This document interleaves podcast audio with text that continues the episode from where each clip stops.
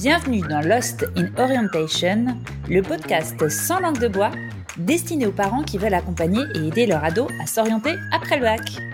Vous avez besoin d'astuces pour guider votre enfant? Vous êtes au bon endroit. Plusieurs fois par mois, notre podcast vous donne des conseils concrets et vous aide à mieux comprendre l'enseignement supérieur. Et pour retrouver la fiche mémo de cet épisode, nos conseils d'orientation et plein de ressources utiles, direction notre site omneseducation.com. Bonjour à tous et ravi de vous retrouver pour un nouvel épisode de votre podcast Lost in Orientation proposé par le groupe Omnes Education. Alors cette fois-ci, on a voulu coller au plus près de votre actualité de parents en évoquant le sujet de la rentrée. Parce que oui, bien démarrer sa rentrée, ça participe sans aucun doute à une année réussie et ce n'est pas notre invité du jour, Étienne Porche, qui nous dira le contraire. Bonjour Étienne. Bonjour. Merci beaucoup à toi d'être avec nous aujourd'hui. On est, on est absolument ravis de t'accueillir parce que les méthodes d'organisation, de priorisation dans le travail, ça te connaît. Et ça fait partie, entre autres, des très très précieuses ressources que tu partages sur le média Les Sherpas. Puisque tu as un blog, il y a YouTube, il y a un compte Instagram, il y a un TikTok. Et puis évidemment, votre service de cours particulier. Tu as des conseils et ben, qui sont des vraies petites, petites pépites dont on va profiter aujourd'hui. Merci beaucoup d'être là avec nous aujourd'hui, Étienne. Bah, merci beaucoup pour ton invitation. Ça fait très plaisir euh, de pouvoir parler de tous ces sujets pour la rentrée.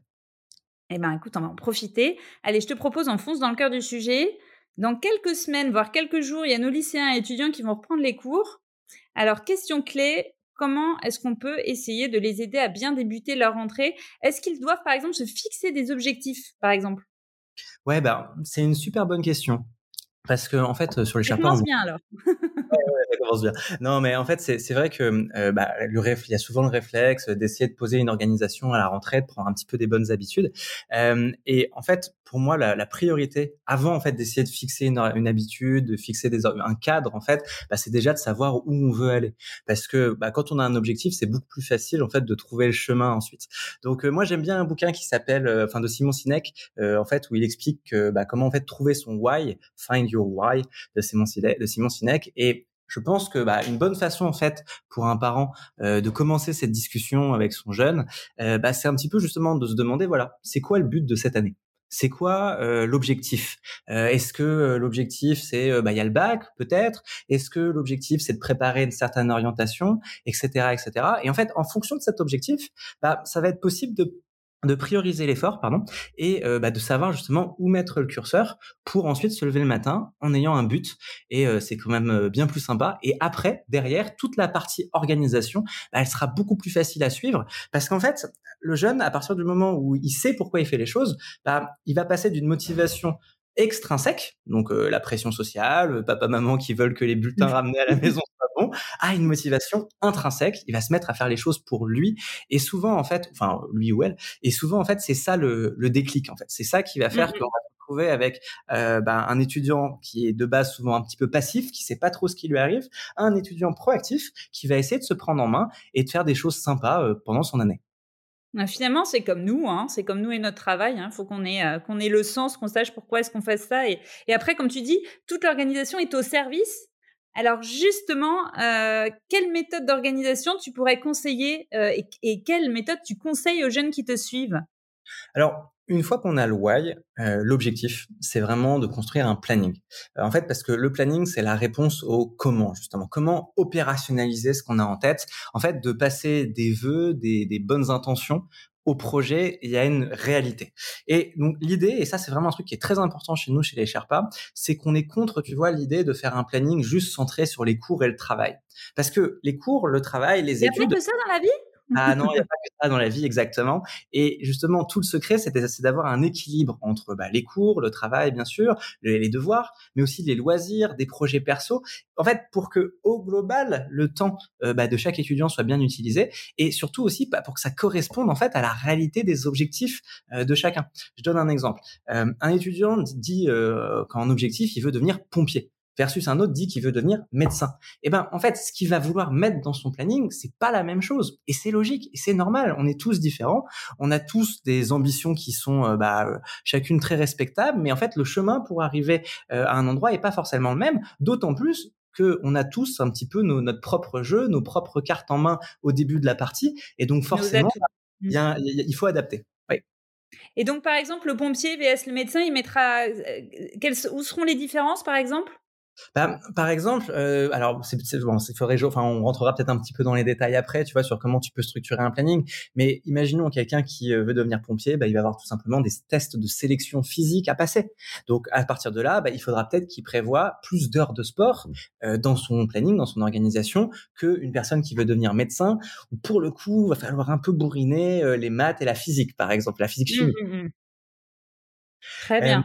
Voilà. Et à côté de ça, je pense pour finir, et c'est quand même le point important, comme je disais avant, bah, c'est que les étudiants sont bien sûr étudiants, mais tout le monde a besoin de détente et donc c'est aussi important de prévoir ce temps libre, de l'anticiper pour en fait garder un équilibre bah, qui permette euh, en fait d'étudier et en même temps d'être bien dans ses baskets. En fait, on protège chaque moment, aussi bien le, le moment des devoirs que le moment du travail, que le moment des loisirs, en fait. Hein. C'est ça, c'est vraiment de définir des temps c'est exactement ça l'idée. C'est-à-dire que mmh. concrètement, comment est-ce qu'on commence son planning?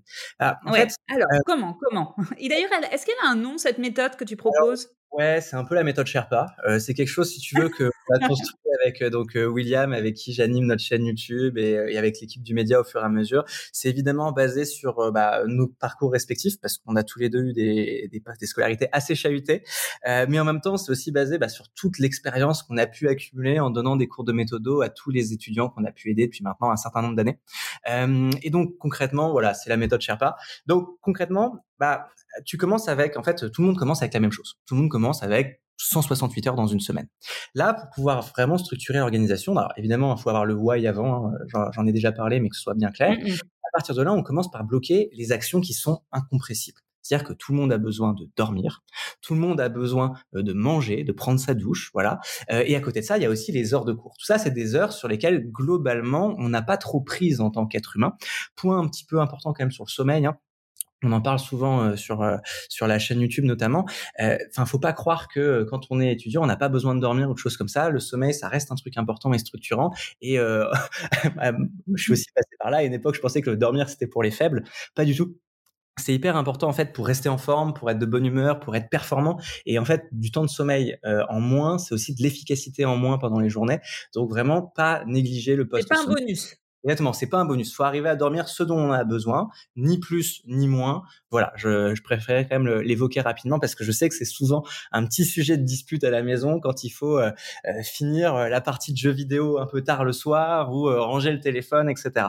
Mais en même temps, voilà, il faut aussi, ça sert à rien non plus de dormir 15 heures, on n'est pas non plus des marmottes, mais avoir un équilibre qui permette tout simplement d'être en forme et le matin d'être réveillé, d'être lucide. Alors à partir de là, il y a 60 heures en gros à répartir entre qui restent en fait sur le planning à répartir entre devoirs, détente et choses qui permettent en fait d'avancer euh, vers les objectifs qu'on s'est définis. Alors, au lycée, à titre indicatif, je pense que pour les devoirs, se fixer une à deux heures de devoirs par soir dans la semaine et pour le week-end, prévoir trois à six heures à répartir sur l'ensemble du week-end, c'est une bonne, c'est une bonne base pour les devoirs. Donc ça, fait. C'est bien de l'avoir en tête, hein. voilà, c'est bien de l'avoir en tête. Mmh. Exactement. Euh, et après, bah, il reste quand même pas mal de temps parce que voilà, ça fait euh, grosso modo une dizaine, une dizaine d'heures de travail maximum euh, sur les cinq jours de la semaine.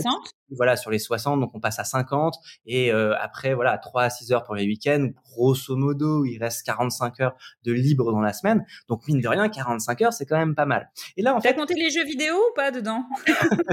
Alors, justement, bah, va y avoir la détente sur laquelle euh, voilà les euh, la enfin le c'est normal qu'il en faut donc après à répartir un peu comme on souhaite. Mais c'est aussi, nous, notre approche, ça va être de, de, parler un petit peu de tout ce qui est loisir, de tout ce qui est projet perso. C'est-à-dire que, en fait, nous, on, dit, on, on, distingue vraiment, pardon, la détente, qui est, voilà, du pur, euh, voilà, se détendre, euh, être cool, euh, se régénérer d'une certaine manière.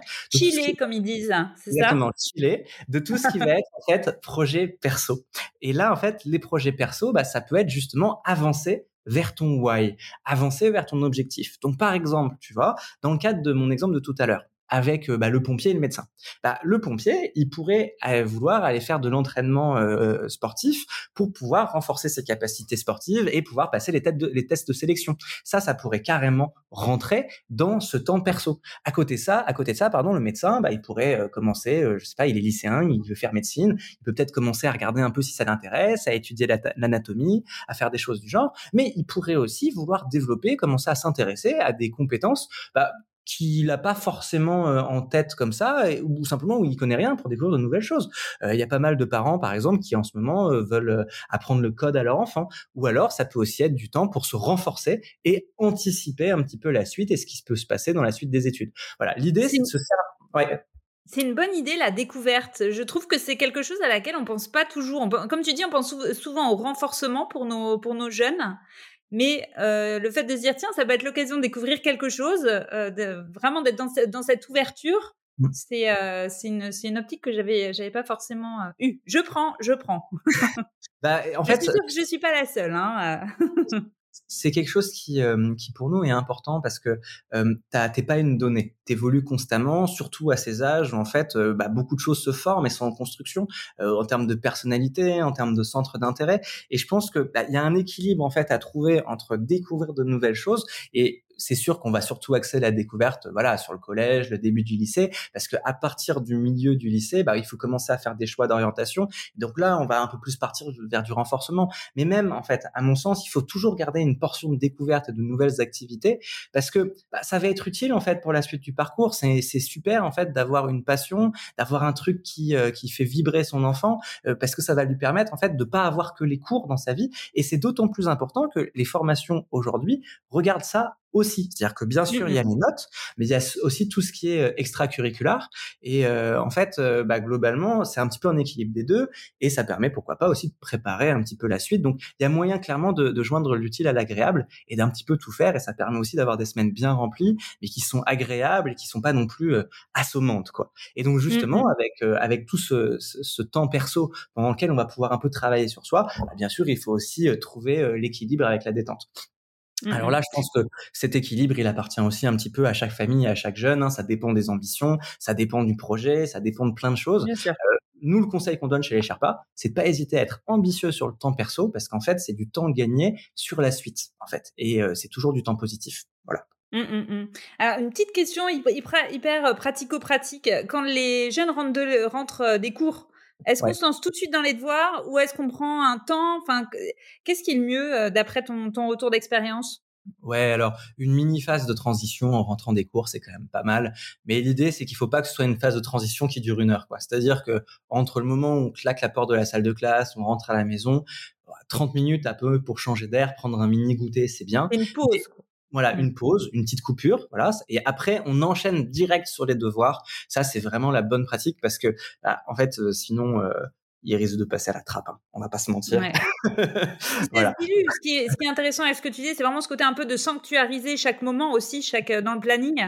Donc ça permet d'éviter que tout, euh, oui, se dilue et se diffuse et que finalement on a une, on a une impression un peu d'avoir euh, pas fait tout ce qu'on aurait voulu faire avant. Ah, exactement. En fait, il faut un temps pour tout. C'est-à-dire que en commençant par les devoirs, l'avantage c'est qu'on se donne un temps défini pour les devoirs. Par exemple, deux heures ce soir, on se dit, ok, ce soir j'ai ça, ça et ça à faire j'ai deux heures pour le faire. Au bout des deux heures, ça doit être fini.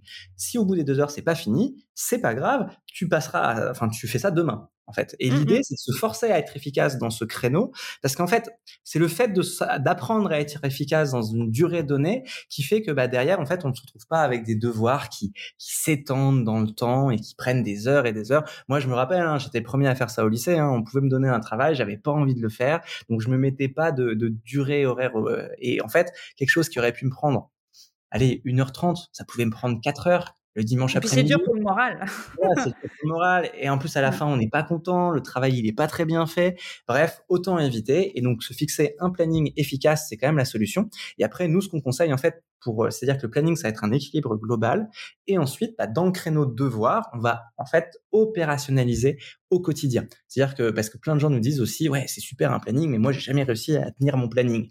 Comment je fais? Bah, en fait, on se dit, voilà, on a le planning. Le planning, c'est l'équilibre dans la semaine. Toutes les semaines, le planning est le même. Ça permet d'avoir un rythme, de savoir à quoi mmh s'attendre. Et ensuite, bah, forcément, il y a quand même un pilotage au jour le jour à faire. Et donc, à partir de là, bah, dans les créneaux où en fait peut y avoir du changement, donc notamment euh, bah, le créneau des devoirs et aussi le créneau du temps perso, on va pouvoir se faire une petite to-do, euh, donc euh, une to-do list hyper classique. On peut prendre une application de rappel sur un téléphone ou même un simple papier, un post-it. Moi, je fais toujours ça avec un post-it. Et donc, en fait, je regarde la journée qui m'attend le soir avant de avant d'aller me coucher, par exemple, ou en ayant fini mon travail. Je me dis, ok, par exemple, demain euh, faut que j'ai fait euh, des maths et, euh, et du français. Euh, et ben en fait après je vais me dire ok je vais me fixer mes objectifs. Par exemple il faut que j'ai fait exercice 23, 24, 25, page 250 en une heure. j'ai 30 minutes pour apprendre mon cours de maths. Ok les maths ce sera fait pour demain. Et après 30 minutes en français il faut que je lise là le texte et que je fasse un début d'analyse. Hop c'est plié en 30 minutes. Ça c'est clair, ça c'est fait. Et ensuite quand on s'attaque à ça le jour J, bah, le premier truc, en fait, c'est que vu que la to-do list, elle a été faite en avance, on n'a pas ce phénomène en s'asseyant à son bureau du alors que je dois faire? alors. Exactement. Et en fait, on est directement plongé dans l'action. Ça, ça fait une énorme différence. C'est bon, ça. Voilà. Et en plus de ça, bah ouais, ça marche de fou. Hein. Et en plus de ça, euh, bah en fait, tu te donnes cette limite de temps, ça te force en fait à être efficace à pas dépasser les délais. Et alors après, souvent les élèves me disent traumatisés, bah oui, mais qu'est-ce qui se passe si j'ai pas fini? Bah, Si t'as pas fini, tu fais la suite demain. Et alors, bah oui, mais si je dois te rendre le truc demain, bah en fait, c'est à toi de t'organiser pour anticiper et ne pas avoir mmh besoin de rendre le truc demain. Comme ça, ça te permet de dépasser si jamais. Et après, en fait, avec l'entraînement, avec le fait d'utiliser cette méthode, bah, on devient capable un petit peu de bien fixer ses objectifs et on se fixe des objectifs qui sont à la fois réalistes mais ambitieux. Voilà. le truc plus important avec chaque objectif, c'est d'y associer une limite temporelle.